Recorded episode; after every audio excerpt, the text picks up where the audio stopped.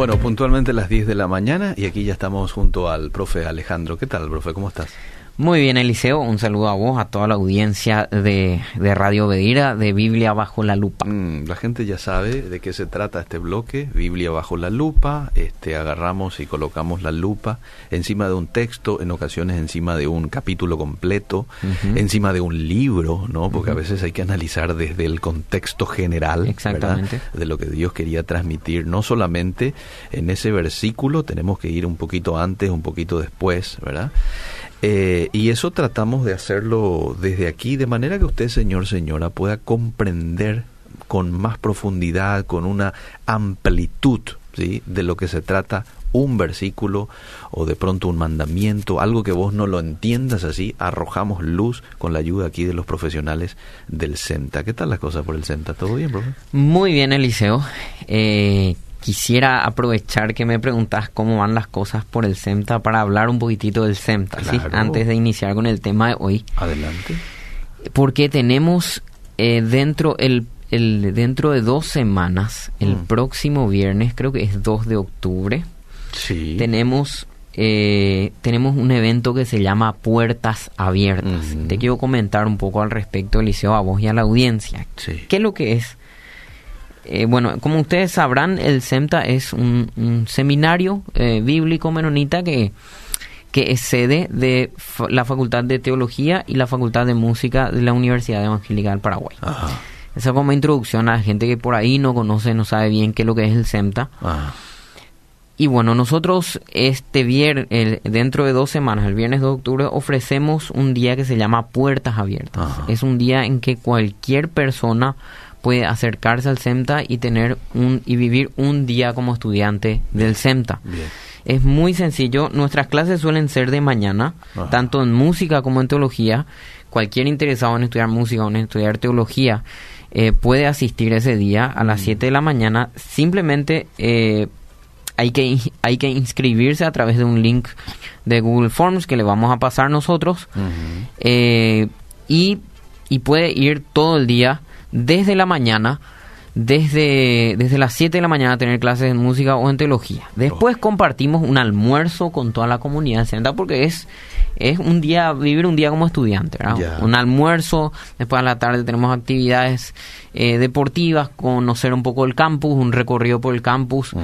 eh, para todos aquellos que quieran conocer de qué se trata el SEMTA. Obviamente eh, hay cupos limitados, pero no tiene ningún costo. Es cuestión de inscribirse nomás Ah, y listo.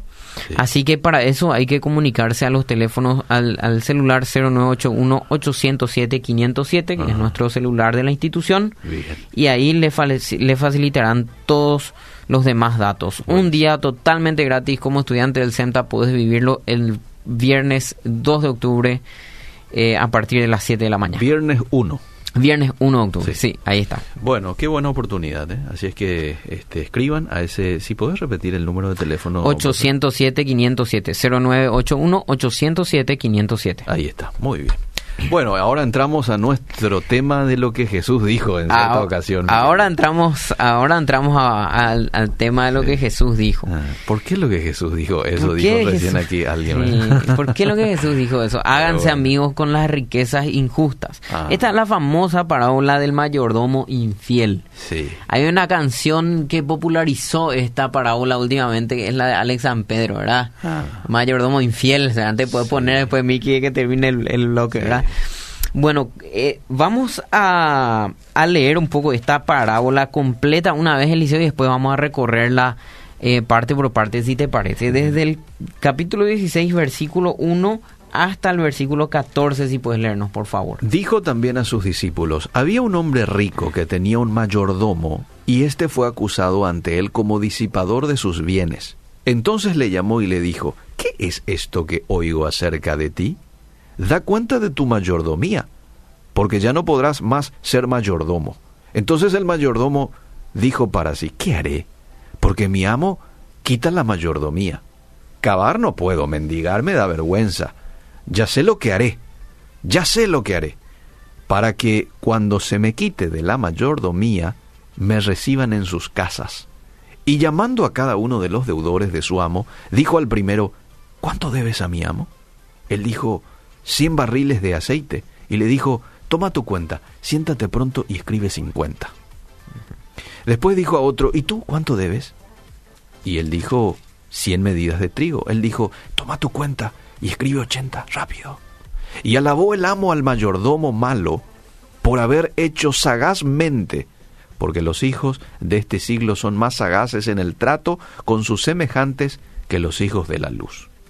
Y yo os digo, ganad amigos por medio de las riquezas injustas, para que cuando éstas falten os reciban en las moradas eternas. El que es fiel en lo poco, en lo muy poco, también en lo más es fiel. Y el que en lo muy poco es injusto, también en lo más es injusto. Pues si en las riquezas injustas no fuisteis fieles, ¿quién os confiará lo verdadero? Y si en lo ajeno no fuisteis fieles, ¿quién os dará lo que es vuestro? Ningún siervo puede servir a dos señores, porque o aborrecerá al uno y amará al otro, o estimará al uno y menospreciará al otro. No podéis servir a Dios y a las riquezas. Y oían también todas estas cosas los fariseos, que eran avaros y se burlaban de él. Ahí está el, la parábola del mayordomo infiel. ¿Qué problema nos causa esta parábola? Porque ¿cómo que eh, Jesús le va a estar usando de ejemplo a un tipo que aparentemente le estafó a su jefe y que hizo una treta para poder librarse de, de las consecuencias? De su mala mayordomía. De su mala mayordomía. Hay que, hay que hacer unas cuestiones, hay que ver primero unas cuestiones periféricas. Eh, Lucas es eh, esta parábola está en el libro de Lucas y Lucas es uno de los libros del Nuevo Testamento. Es, es el de los evangelios el que más tiene el enfoque social el que más trata de temas económicos. Jesús de hecho trató mucho más de temas económicos que de la oración por ejemplo. O, habló es uno de los temas que más enfatizó Jesús durante su ministerio aquí en la tierra. Mm. Así es que es el tema económico no es un tema mínimo en, en, en, la, en la vida cristiana. Y el capítulo 16, vamos ahora al capítulo 16 y comienza con el versículo 1. Mm. Y si puedes leer por favor el versículo 1, Eliseo, otra vez. Dijo también a sus discípulos, había un hombre rico que tenía un mayordomo y éste fue acusado ante él como disipador de sus bienes. Es decir, otra persona vino y le acusó a este mayordomo.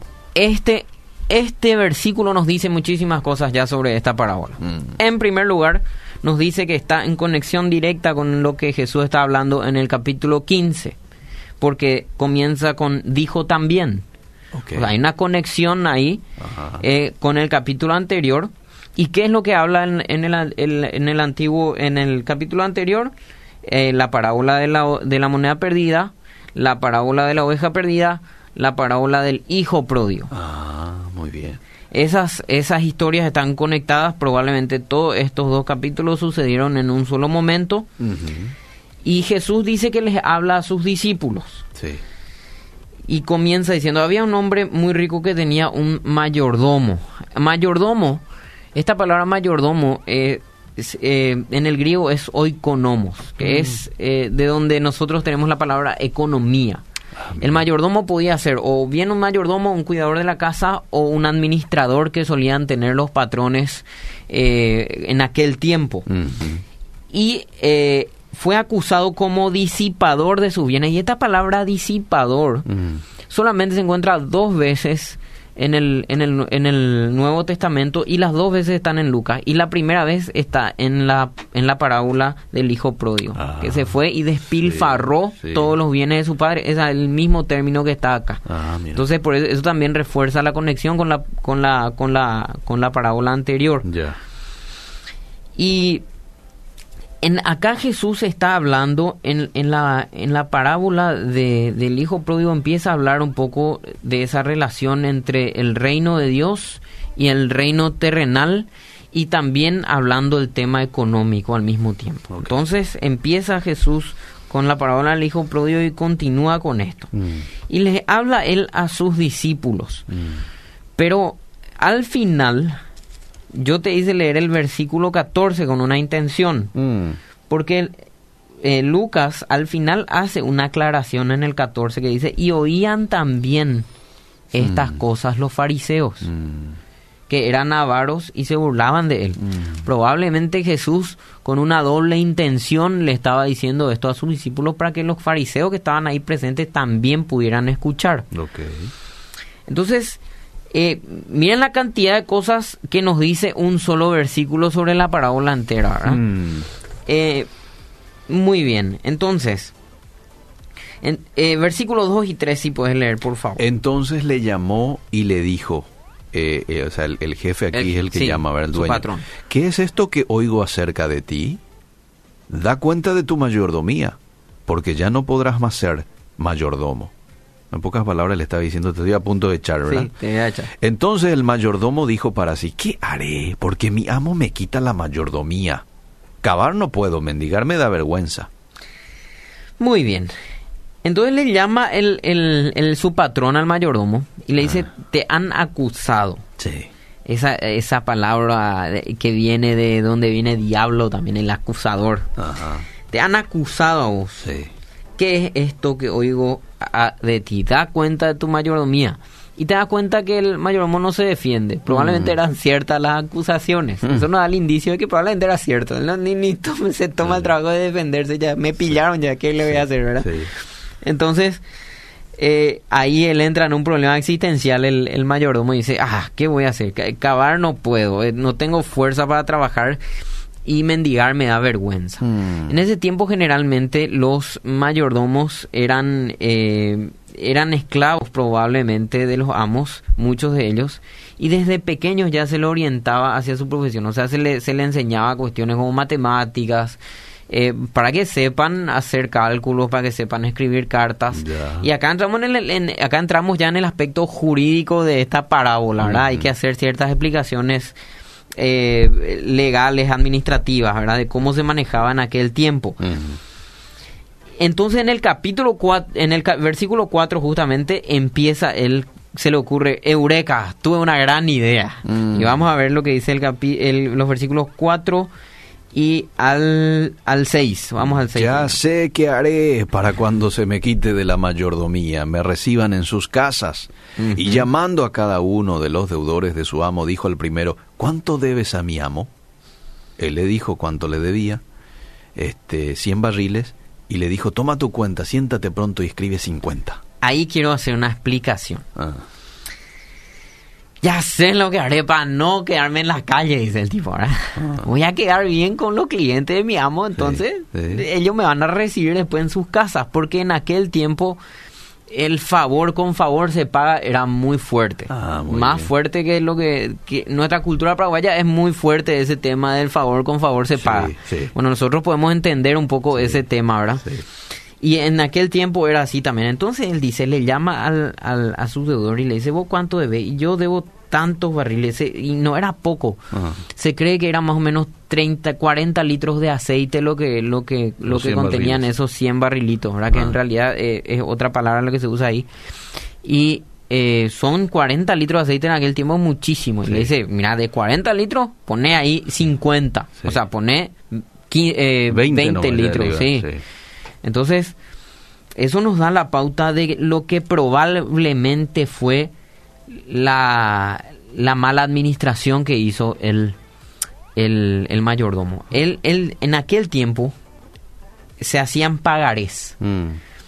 Se hacían pagarés y en el pagaré eh, se escribía a mano propia del, del deudor Mm. cuánto él debía. Por eso él le llama al deudor y le dice, pone acá con tu letra que debe 50 nomás y este, Ah. y este pagaré que yo tengo, yo voy a, voy a- el, de- el pagaré de 100 voy a romper y vamos a hacer un pagaré por 50 nomás. Ya, pues. Ajá. Entonces ahí gana el, el entonces ahí gana el, el, el deudor porque él debe 50 más ya. Claro. ¿Por qué hace esto el mayordomo? Probablemente est- esto nos da un indicio de lo que posiblemente él hizo. Posiblemente lo que él hizo es eh, usura, Mm. porque él le cobraba un- probablemente un precio más alto a, las a, las- a los, a los deudores Mm. por las, por las ventas de las mercaderías. Entonces él lo que hace es eliminar su comisión de los pagares. Mm. Porque generalmente los mayordomos aplicaban esta usura y el, el excedente de la usura se quedaba para ellos. Ah, muy bien. En realidad, o sea, vos, vos le debes, por ejemplo, 100 mil nomás a mi jefe. Yo Sí. soy el mayordomo de mi Sí, jefe. Sí. Y yo te cobro a vos, cien- te hago un pagaré por 150 mil luego. Ya. Y yo me quedo con 50 mil y, y el 100 mil que vos le debes a mi jefe, lo debes a mi jefe, pues yo me quedo con el 50 mil. Pues. Ok. Esa pues es la usura. Ajá, ok. Y en- Acá, acá probablemente lo que este hombre le debía a su, a su Eran dueño 50 barriles. Eran nomás. 50 nomás. Sí. Y, él- y, él, y él redujo ese que era el costo de su usura. Entonces, ¿cuál era la treta que hizo ahí el mayordomo? Y le Atende bien. trajo la tipa. Le trajo la tipo. ¿Por qué? Porque con al cambiar los pagares, Mm. el amo ya no tiene más prueba de su usura. Ah, ¿Entendés? Porque cambió los pagares, pues. Claro. Y el, el deudor estaba feliz con él. Y el deudor le iba a ver mal al amo si es que el amo le, le, le acusaba públicamente al mayordomo. Ah, ¿Entendés? muy Porque el mayordomo eh, eh, organizó todo para quedar bien con la, con la gente, con el deudor y con el amo. Porque eh, así es. El deudor le debe 150 al amo. Mm. El mayordomo reduce eso a yo te quito este 50, 100 nomás ya. Sí, ya no. Y si el, el, el- el patrón se va a hablar mal del mayordomo, Ah. Entonces el deudor va a decir, ah, entonces era vos el que me estaba aplicando la usura. Porque le echaste a él porque él redujo los, los, los, los pagares.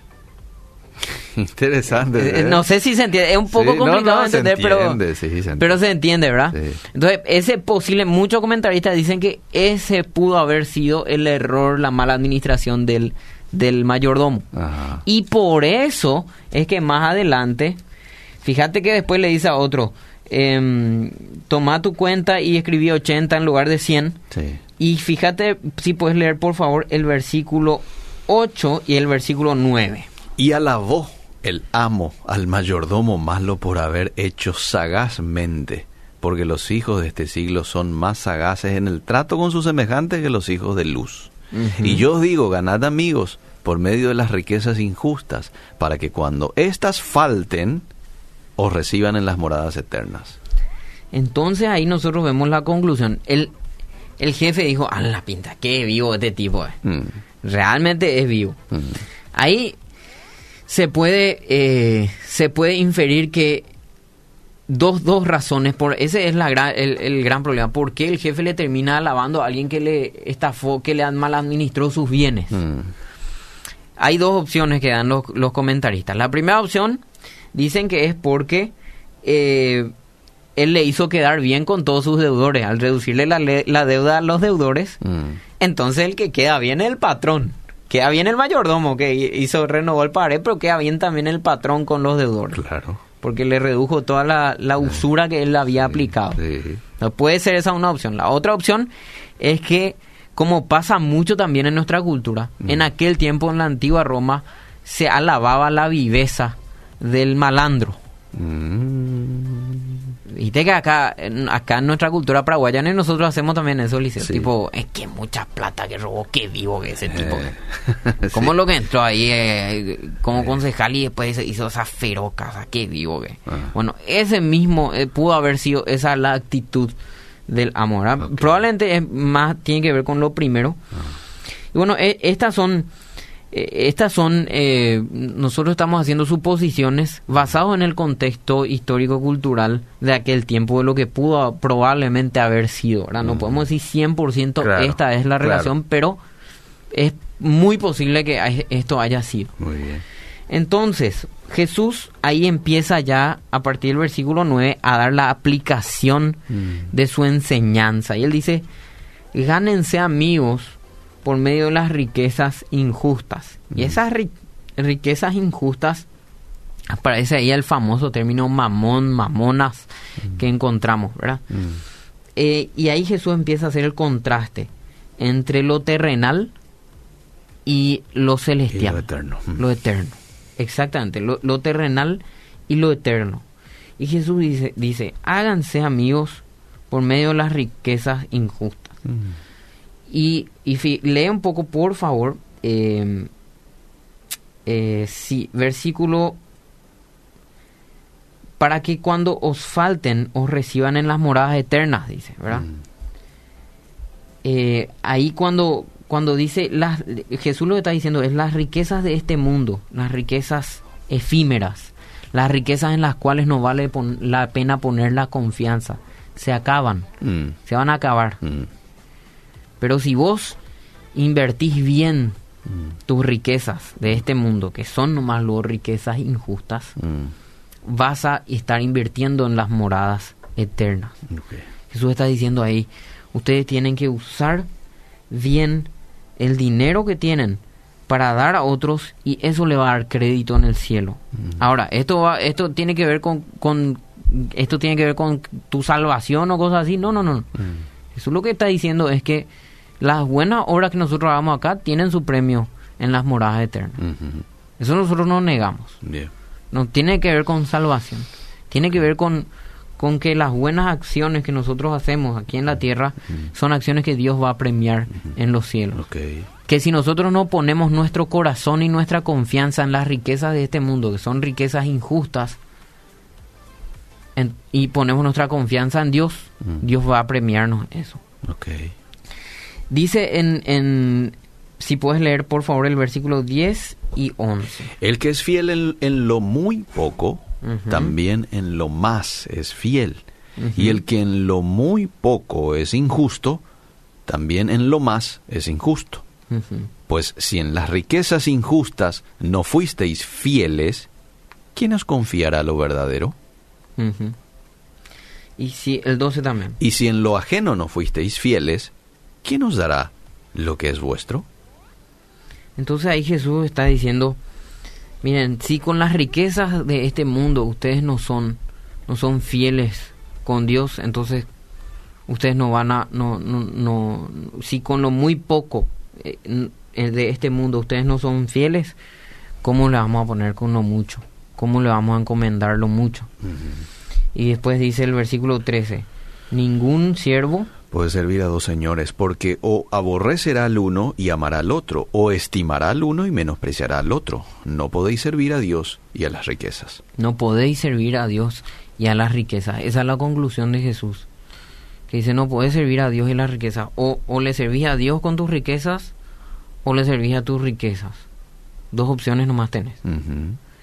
Entonces, lo que Jesús está diciendo acá, y, y encontré mm, algunas frases que me gustaron mucho. Decía el predicador Juan Wesley Sí. sobre el uso de dinero. Los tres puntos. Hay tres puntos que son muy simples en la vida cristiana. Mm. Gana todo lo que puedas, Mm. ahorra todo lo que puedas Mm. y da todo lo que puedas. Ahí está. Eso decía Juan Wesley. Los principios de una buena administración, decía el gran predicador Juan Wesley. Mm. Gana todo lo que puedas, ahorra todo lo que puedas, pero da todo lo que puedas. Mm. Cabe decirse que en la parábola se distinguen los siguientes principios fundamentales en cuanto a la mayordomía, en cuanto a la administración de nuestros bienes acá en la tierra. La rendición de cuentas es indispensable ante todo. Sí o sí vamos a rendir cuentas de cómo nosotros administramos los dones que Dios nos dio acá, sean estos riquezas o cualquier otro tipo de don que nosotros tengamos. La generosidad sabiamente aplicada puede ser el vínculo para ganar gente para el reino de Dios. Así como el mayordomo infiel fue sagaz en ganarse amigos para, para beneficio propio, para no quedarse en la calle. Nosotros deberíamos ser sagaces en usar nuestras riquezas para ganar gente para el reino de Dios. Mm. La fidelidad es el requisito tanto en lo poco como en lo mucho.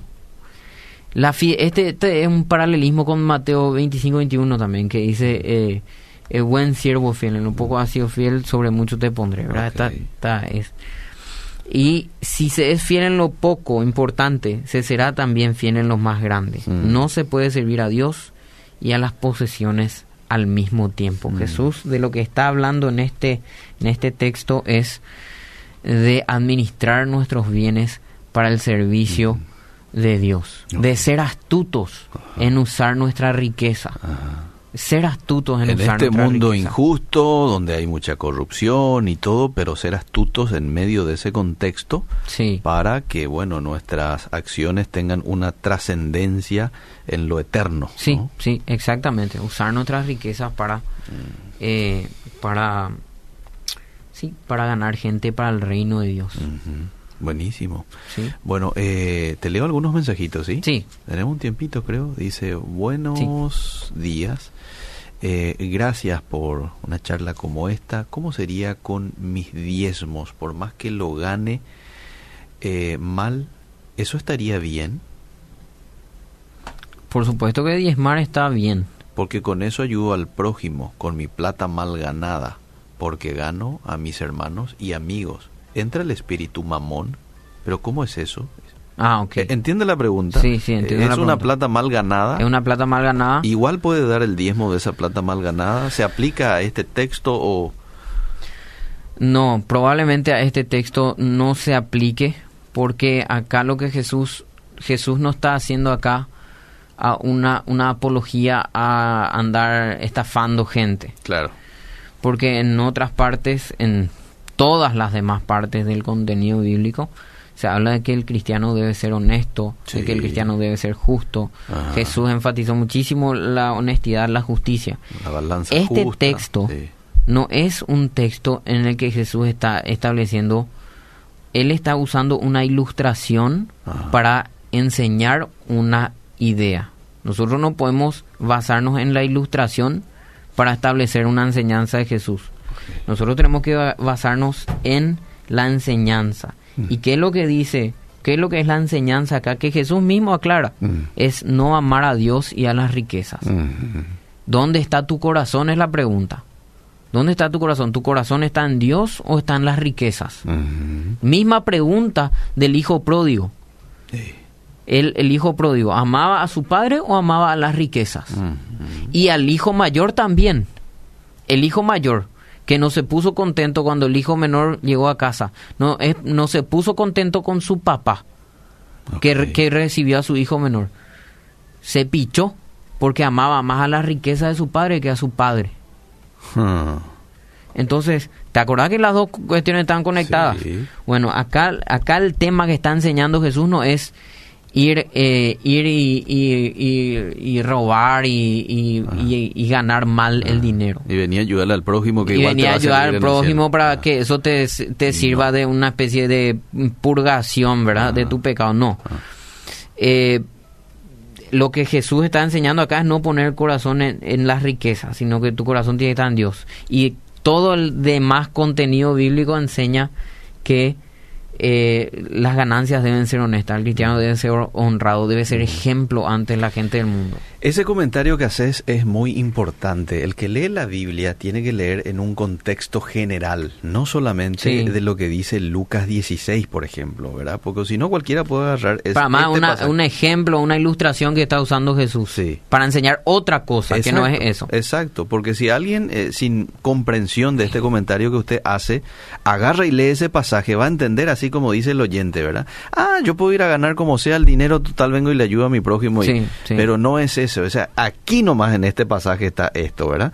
Pero en toda la Biblia eh, hay una enseñanza, hay un espíritu bíblico de la honestidad, se habla de las pesas eh, Sí. que sean que no sean no pesas sean- falsas, sí, ¿verdad? O sea, eh, vemos a un Dios justo y que exige esa justicia Existe de cada uno de nosotros. O sea, lo que, lo que entonces le respondería, si este creyente le hiciera la misma pregunta a Jesús, Jesús le diría, ¿sabes qué? Deja ahí mismo tu diezmo en el altar. Eh, Anda a arreglar la gente que le, que le, que, a la gente, porque si es dinero mal habido, a alguien le perjudicaste con eso. sí. Anda a solucionar ese problema con la gente que le perjudicaste, devolver lo que tenga que devolver y después venir. Cierto. ¿Entendés? ¿Te Sí, acuerdas? Es lo sí. mismo que Jesús le dijo sí. a aquel que tiene problemas con, con su hermano. ¿Te acordás de Saqueo cuando Saqueo di- dice, si a alguien le he estafado, Si a alguien le voy a devolver cuatro veces, dijo, dijo Saqueo. Si Jesús estaba en contra de eso, le hubiera dicho, Saqueo, espera un No, rato, no, hace falta. No, vení nomás a poner acá tu- Ya me pediste perdón a mí o dame a mí el diezmo y... No, Jesús permitió que... Bueno, En el Antiguo Testamento también, cuando uno le perjudicaba a su hermano, tenía que devolver un 20% más. Mira. Si yo te robé 100 mil, te tenía que devolver 120. Hmm. Wow. Bueno, ahí tenemos todavía tiempo un poquito. Sí, dos mensajes por lo menos. Tengo un tío que trabaja como chofer y de vez en cuando hace trabajos de contrabando. Podría dar su diezmo igual. Dice otra persona feliz. Primavera, qué gusto escucharle al profe, enseñar la palabra, qué edificante. Gracias, Obedira. Así se entiende como si dinero mal habido porque el administrador adquirió mal ese dinero, o sea, usó su astucia para estafarle a su patrón. el, administrador eh, obviamente estaba mal administrando los bienes de su patrón. Sí. Eh, sí, usó mal el dinero de su patrón. Mm. Pero la manera en que él zafó de la situación es la que el, patrón alabó. Sí. No el hecho de que le haya robado. Claro, y, eso es más también lo que Jesús hace mención, ¿verdad? Que Jesús no hace mucha... Jesús lo que dice, mira, así como la gente del mundo es astuta para, para sacar beneficio propio, ustedes tienen que ser astutos con las riquezas que tienen en este mundo para ganar gente para el reino de Dios. Pero vos no vas a ganar gente para el reino de Dios si vos no sos un ejemplo de integridad. ¿Cómo vos vas a predicar a un Dios santo si vos sos una persona que está metida en contrabando, por ejemplo? La, la, la, persona a la que vos le evangelices te va a decir, ¿y qué es lo que vos me hablas de un Dios justo, de un Dios santo si vos estás, vos estás vendiendo contrabando? Ah, cierto. Entonces no, no, no, no, no, no aplica, pues ni, ni siquiera este ejemplo aplica ahí. Claro, claro. Profe, yo se lo agradezco mucho. Este, Interesante el tema que hoy hemos profundizado, este texto para aquellas personas que de pronto tenían sus dudas y aquellos que no, porque nunca se habían fijado en este texto, bueno, ahora tienen el panorama un poco más claro. Gracias por el tiempo. Gracias también a vos, Eliseo. Un saludo a toda la audiencia una vez más y les recuerdo, puertas abiertas el viernes 1 de octubre en el CEMTA. Pueden tener más información al 0981 807 507. Muy bien, seguimos.